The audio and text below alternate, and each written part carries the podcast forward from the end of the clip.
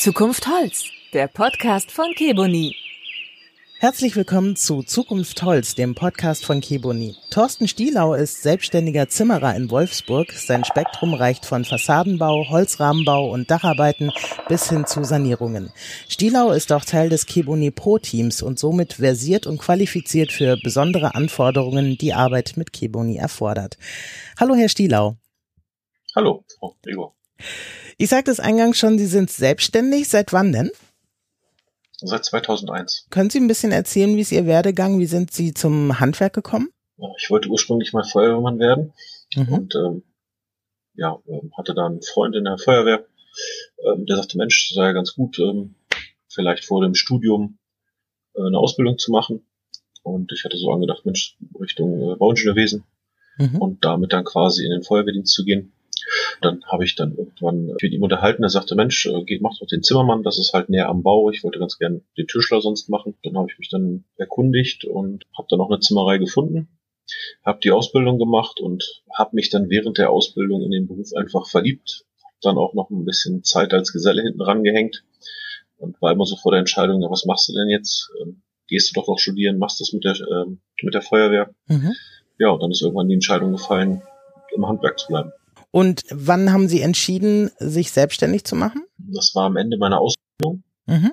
Da hat mein äh, damaliger Lehrmeister, äh, der war Angestellter, der mich ausgebildet hat, und sagte, Mensch, Thorsten, wie sieht's denn aus so nach deiner Ausbildung? Vielleicht hier bleiben, Meister machen und dann könnten wir uns auch selbstständig machen. Und so ist dann die Idee entstanden, einen eigenen Betrieb zu gründen. Und war das für Sie ein Wagnis oder war das für Sie klar, kein Problem? Also es ist ja auch immer schon ein Schritt, gerade für jüngere Leute, ja, ich fand das super. War dann dann erst irgendwann so, als die, ich auf die mündliche Meisterprüfung gewartet habe, lag ich dann irgendwann mal im Bett und dachte, Mensch, was hast du eigentlich gemacht? Du weißt gar nicht, wie das jetzt werden wird. ähm, ab Juni bist du quasi selbstständig, hast noch nicht einen Auftrag, nichts. Ähm, ja. Und es ging dann irgendwie. Wie hat sich das dann weiterentwickelt? Also Sie sind dann gestartet. Sie haben Ihre Zimmerei in Wolfsburg. Sind Sie auch ursprünglich Wolfsburger? Ja, ganz genau. Wir haben dann quasi erstmal einen alten Kuhstall angemietet, wo die Werkstatt drin war. Das Büro war bei uns zu Hause. Mhm. Und dann haben wir das zwei Jahre lang so gemacht, ähm, bis wir dann in Wolfsburg ein Werbegrundstück gefunden haben und haben dann hier nochmal quasi neu gebaut. Und wie sind Sie dann das erste Mal in Berührung mit Keboni gekommen? Über einen unserer Lieferanten, der das Lager führend äh, ins Programm aufgenommen hat. Mhm.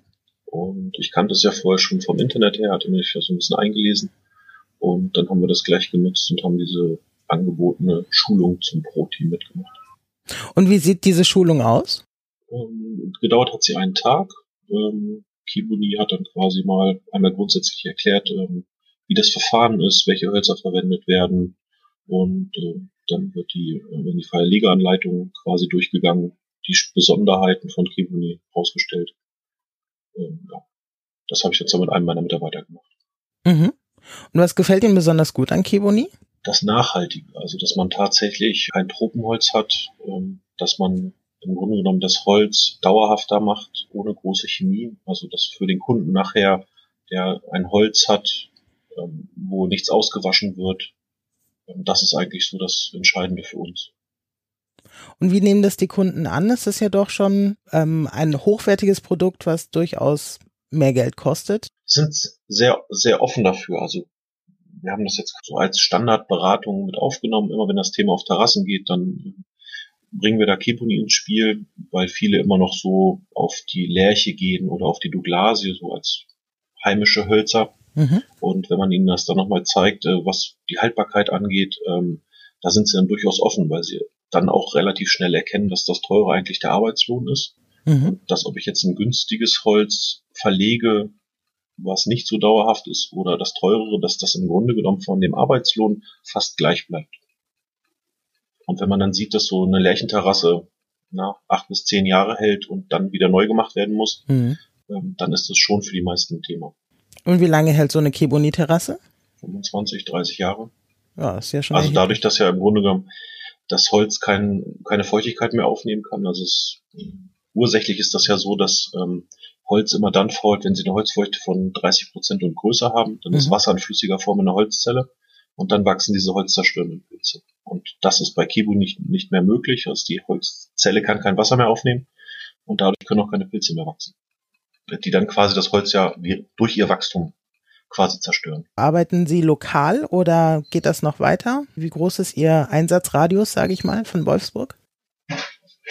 Wir haben in der Regel so 30 Kilometer um Wolfsburg rum. Mhm. Sind jetzt aber auch zum Beispiel 100 Kilometer weg gewesen in Hannover, weil da über Keboni direkt über die Internetseite, weil wir Pro-Team sind, da eine Anfrage kam. Und äh, da sind wir dann nochmal für diese größere Terrasse dann auch mal bis Hannover gefahren. Das heißt, sie bieten es zwar an, aber das Pro-Team an sich ist auch soweit ein Netzwerk, dass die Fachkenntnis für die Arbeit mit Kiboni gefordert ist, dass sie dann auch mal woanders hingerufen werden. Ja, das hat sich jetzt so ergeben in dem Fall. Mhm. Haben Sie weitere Mitarbeiter geschult auch in dem Bereich? Ja, einer hat mit mir die, die Schulung mitgemacht. Wir mhm. wollen jetzt, wenn nächstes Jahr stattfinden wird, werden wir nochmal Mitarbeiter schulen. Ansonsten haben wir es jetzt halt intern gemacht, haben das so ein bisschen spezialisiert. Wir sind im Augenblick äh, acht Gesellen, äh, die sich das so ein bisschen aufteilen und da haben wir so zwei, drei, die sich dann um diesen Terrassenbau kümmern. Die sind dann jetzt quasi prädestiniert für Kibuni. Ja. Würden Sie sagen, Sie haben jetzt im Moment mehr Aufträge? Also kümmern sich die Leute vielleicht mehr um ihre Terrassen und Fassaden, weil sie beispielsweise in diesem Jahr nicht in Urlaub fahren und sagen, wir investieren jetzt nochmal in unseren Garten?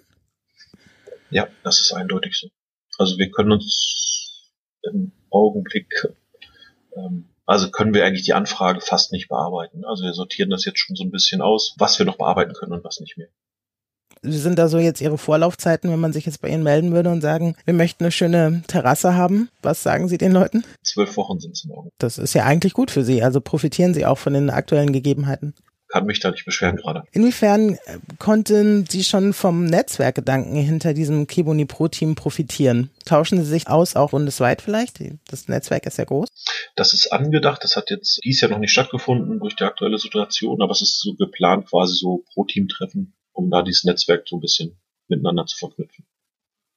Und wie sehen Sie zukünftig den Einsatz von nachhaltigen Materialien wie zum Beispiel Keboni? Das ist die Zukunft. Mhm. Also gerade auch in dem Bereich so Fassaden ist das wirklich ein Thema. Ähm, ich denke mal auch aus ökologischer Sicht. Mhm. Wenn wir jetzt sehen, wir wissen noch nicht, was wird mit dem CO2, wird es besteuert, wird es nicht besteuert und ob ich dann die Wahl habe, mir eine Metallfassade vors Haus zu hängen oder eine Holzfassade das ist dann schon mal ein Thema. Und wenn ich dann meinen Kunden etwas anbieten kann, was sie nicht mehr für die Haltbarkeit her pflegen müssen. Mhm. Ähm, also viele Leute sagen, Mensch, ich möchte doch kein Holz. Ich habe das beim Nachbarn gesehen, das verfault alles und mhm. das muss ich pflegen und so. Und ähm, da hat man natürlich mit Kibuni ein super Argument und kann sagen, Mensch, guck mal, für die Zukunft hast du da Ruhe. Konnten Sie auch schon Leute davon überzeugen, eben auf Holz umzusteigen, die aber noch im Hinterkopf hatten, wie Sie gerade sagten, zum Beispiel Metall zu nehmen oder so? In der Fassade haben wir das nicht, aber im Terrassenbereich. Mhm. Da haben wir das ein paar Mal gemacht, also auch vom, von WPCs, also von Holz-Kunststoff verbunden. Mhm. Wenn man das gegenüberstellt äh, zwischen einem WPC und einem Kebuni, dann entscheiden sie sich dann in der Regel immer für Kebuni. Also so ist es jetzt die letzten Male gewesen. Und was gefällt Ihren Kunden besonders an dem Holz? Die Nachhaltigkeit, dass man weiß, wo es herkommt, ähm, Ganz wichtig ist auch, dass es nicht mehr groß quillt und schwindet, also dass die Formstabilität gegeben ist. Mhm. Ähm, das sind so die Hauptargumente und dass eben auch keine Chemikalien weiter drin sind, dass sie ja wirklich ohne Bedenken barfuß so weglaufen. Würden Sie sagen, dass es auch ein Trend ist? Ja, das ist so. Auch gerade so vor dem Thema mit den ganzen Tropenhölzern, mhm. was ja einfach zunehmend auch, auch schwieriger wird, selbst wenn es auch diese Zertifizierungen gibt, ist es einfach ein Problem. Und ich sag mal, bei den Mengen, die an Terrassendielen importiert werden, da hat dann schon jemand mal so seine Gedanken, ob das alles tatsächlich dann auch so ist und aus nachhaltiger Forstwirtschaft kommt. Und wenn man dann sagen kann, hier, wir haben etwas, was völlig unbedenklich ist, wo auch der ganze Prozess dokumentiert ist, und das ist schon ein Argument. Und würden Sie sagen, wohin geht der Trend so im Galabau? Da sind es tatsächlich die, die Holzterrassen. Also diese Holzdecks, auch ganz bewusst für ein Holz, kein Kunststoff. Also man hätte jetzt auch die Alternative ja zum Beispiel irgendwas mit, mit Steinen zu machen, mhm. aber als gestalterisches Element sind diese Holzterrassen ganz klar im Kommen. Mhm. So ein bisschen auch mehr in den skandinavischen Stil hinein? Ja, würde ich sagen. Wir haben jetzt aktuell auch eine Anfrage gehabt für Kindertagesstätten. Mhm. Also auch da wird mit großen Holzterrassen geplant. Also das ist in der Architektur angekommen, würde ich sagen. Kindertagesstätten sind ja dann auch öffentliche Aufträge, gehe ich von aus, oder sind das private Kitas? Also in dem Fall war das jetzt eine öffentliche Ausschreibung. Mhm. Favorisieren die auch Hölzer wie Keboni beispielsweise? Ja, war sogar gefordert in dem speziellen Fall. Wie sind die darauf gekommen? Hatten Sie die in die Richtung beraten oder wussten Sie schon, als Sie mit der Anfrage an Sie herangetreten sind, dass es Keboni gibt? Nein, in dem Fall ist es ja so, dass quasi die, die Planung, sagen wir, der öffentliche Träger beauftragt ein Architekturbüro, da die Ausschreibung zu machen. Mhm. Ähm, insofern hatten wir da gar keinen Einfluss drauf. Also das ist halt quasi im Vorfeld über den Architekten vermutlich äh, ist da schon die Auswahl getroffen worden. So dass bei uns nachher nur die Anfrage dann mit Kibuni quasi ankam. Okay, verstehe ich. Welche Vorteile haben denn Kitas beispielsweise, wenn sie ähm, Kibuni nutzen? Generell sehe, ist halt einfach diese Dauerhaftigkeit. Für den Träger ist das einfach so, er macht das jetzt einmal, gibt dafür sicherlich mehr Geld aus, als wenn er das jetzt zum Beispiel in einer heimischen Lerche machen würde, aber er hat Ruhe. Er hat wirklich über ich sag jetzt mal zwei Jahrzehnte, eine Terrasse, die er nutzen kann, wo er zumindest keine Schäden hat in Folge von Fäulnis oder sowas. Wo sehen Sie Herausforderungen in den nächsten Jahren für Ihren Betrieb? Das eine ist die Digitalisierung. Mhm. Das kommt auch im Handwerk an. Also da sind wir jetzt auch gerade dabei. Das heißt, das äh, Führen von Stundenzetteln, dass das auf Tablets umgestellt wird, damit das gleich in elektronischer Form vorliegt. Ähm, das ganze Bestellwesen. Also das geht quasi durch das gesamte Handwerk jetzt durch. Das ist so eine der großen Herausforderungen. Müssen Sie da Ihre Mitarbeiter nochmal gesondert schulen oder sind die offen dafür? Oder haben Sie da schon vielleicht ein Grundwissen und sagen, hier, kein Problem, wir stellen das um? Tendenziell ist es erstmal so, dass den Jüngeren das natürlich viel einfacher fällt. Mhm. Ähm, ich habe mein ältestes 62, äh, dann stuft sich das so ein bisschen ab.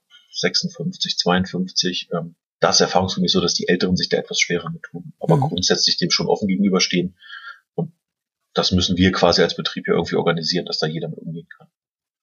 Und haben Sie auch Austausch mit anderen Kollegen? Wie kommen die damit klar? Gibt es da so eine Tendenz, was das Thema Digitalisierung betrifft in der Branche? Ja, also ich bin selber äh, Mitglied zu einer Erfahrungsaustauschgruppe. Das mhm. sind etwa 42 Betriebe aus ganz Norddeutschland.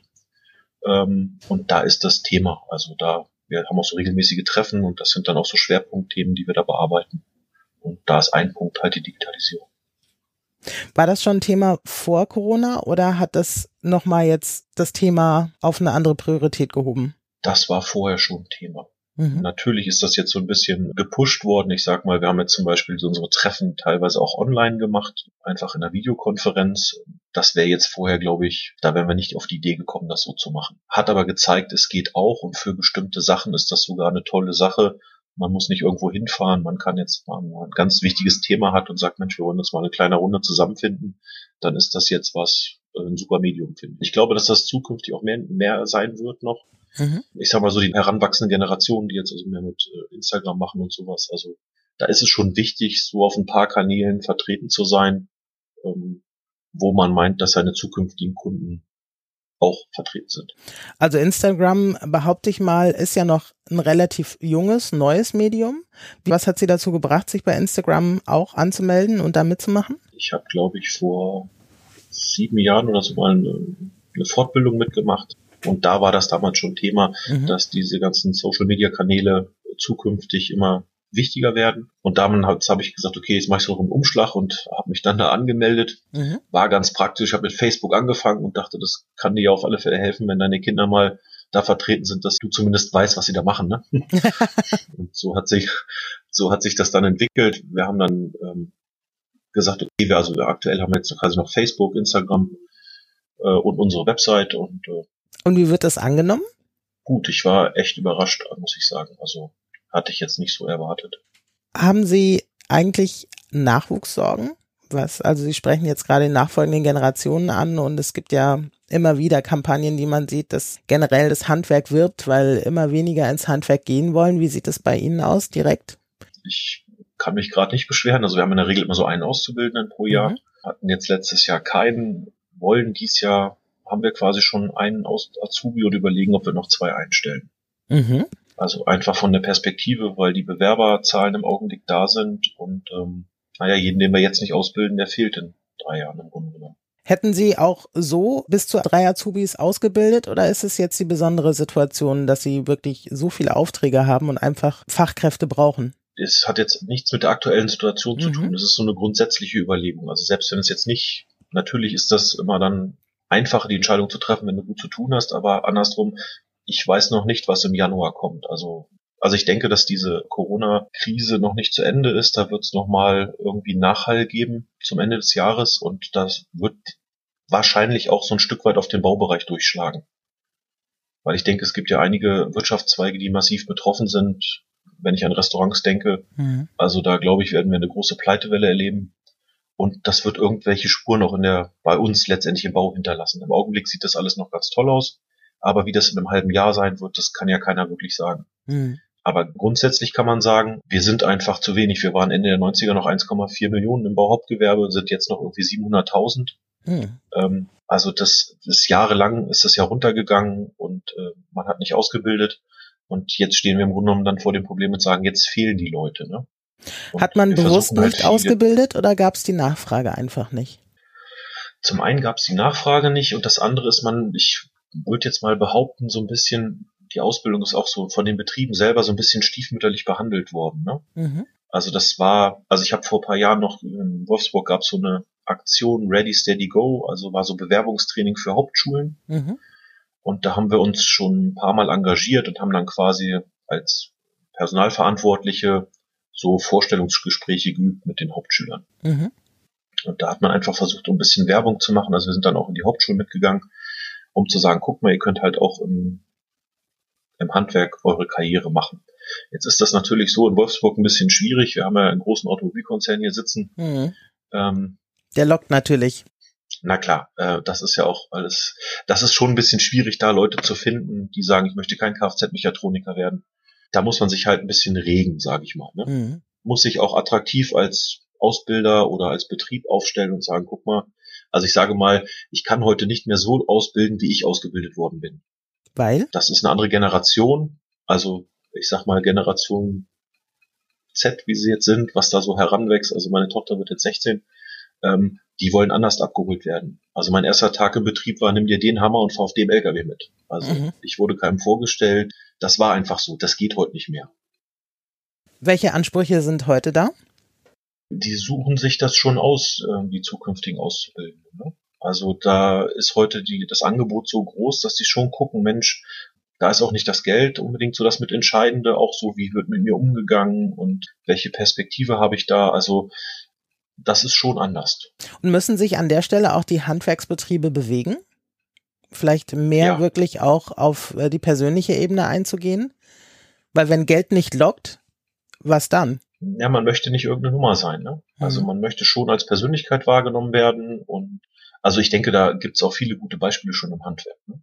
Also ich, ich sehe das jetzt gerade aktuell, also bei den Maurern ist es zum Beispiel so, die haben im Augenblick die gleichen Ausbildungszahlen wie vor zehn Jahren. Mhm. Das sind, und bei uns ist das genauso, ich sage jetzt mal für Niedersachsen. Das sind aber zehnmal mehr Betriebe. Mhm. Das heißt, da fehlt eine, eine Menge an Maurern, das, das kann man gar nicht mehr aufholen. Ich kenne das noch so Anfang der 90er, da ist quasi bei uns hier in der Region jedes Haus verklinkert worden. Mhm. Heute wird nur noch geputzt, das hat sicherlich auch Kostengründen, aber wenn sie klinkern wollen, ist es auch schwierig, noch einen Maurer zu finden, der überhaupt klinkern kann. Also, die gibt's nicht mehr.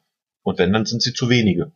Und von daher ist das auch nochmal so eine eine Tendenz für unser Handwerk jetzt, dass wir, wir zum Beispiel versuchen, immer mehr vorzufertigen, dass wir halt hier bei uns in der Firma, in der Halle, Bandelemente vorfertigen und sowas, äh, einfach um die Montagezeiten auf der Baustelle zu verkürzen äh, und das irgendwie, sage, sage ich jetzt mal, so einer Industrieproduktion anzugleichen, ähm, weil einfach auch die Mitarbeiter nicht mehr da sind. Das muss alles effizienter werden. Das heißt, Sie setzen auch dann stärker auf Maschinen und Automatisierung oder wie können Sie das kompensieren? Ja. Ja, genau so das ist auch die Zukunft. Was ja dann hieße auch, dass sie generell Gleiches leisten müssen mit weniger Personal. Ja, genau, so ist das.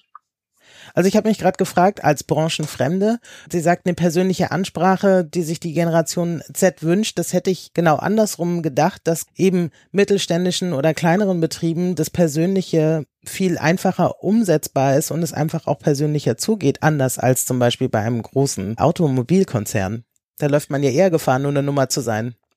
Das ist auch so. Also das ist auch persönlicher.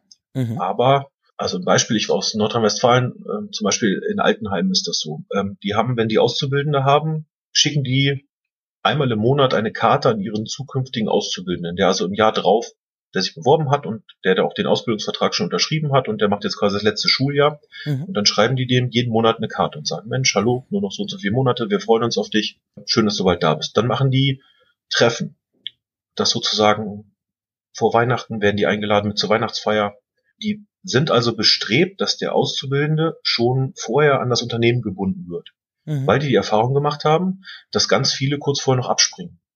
Ach so, und man will sie schon, bevor sie anfangen, quasi ins Boot holen und schon teilhaben lassen am Betrieb. Genau, und ich sag mal, das war halt anders. Also ich habe mich beworben, habe dann da eine Zusage gehabt und dann war es auch völlig klar, dass ich da meine Ausbildung antrete. Also ich wäre jetzt da nicht auf die Idee gekommen zu sagen, ich mache jetzt irgendwas anderes, ne? Mhm.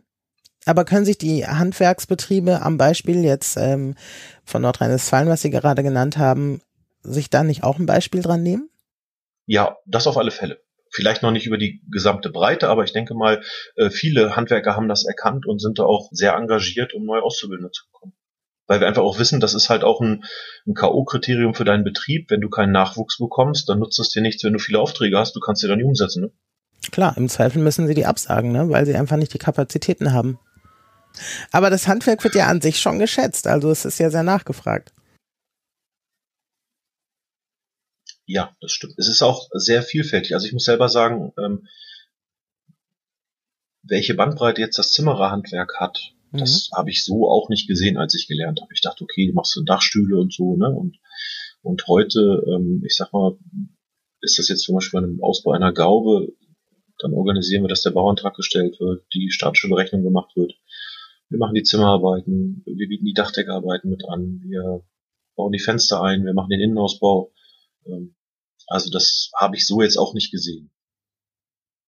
Es ist einfach so, dass wir mhm. wollten das früher auch nie machen. Wir haben gesagt, wir sind reine Holzbauer, wir machen nichts anderes.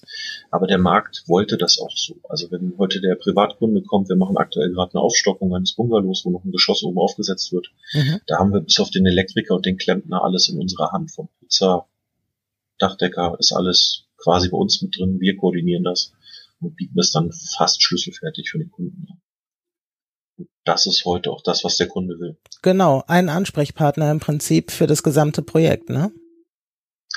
Genau, wenn es irgendwo reinregnet, muss er nicht zwei Handwerker anrufen, die sich dann streiten, warum jetzt da das Wasser reinläuft, sondern ja. der klingelt bei Herrn Stielau an und sagt, Herr Stielau, das ist nicht in Ordnung so. und dann kümmert sich Herr Stielau. Ja, aber die Leute haben, können, sich, genau. können sich darauf verlassen, ne? Das heißt, sie haben auch ihr Gewerk quasi erweitert um eine komplette Bauplanung eigentlich auch da läuft es drauf hinaus, ja. Mhm. So ist, das. ist das die Zukunft, würden Sie das sagen? Generell?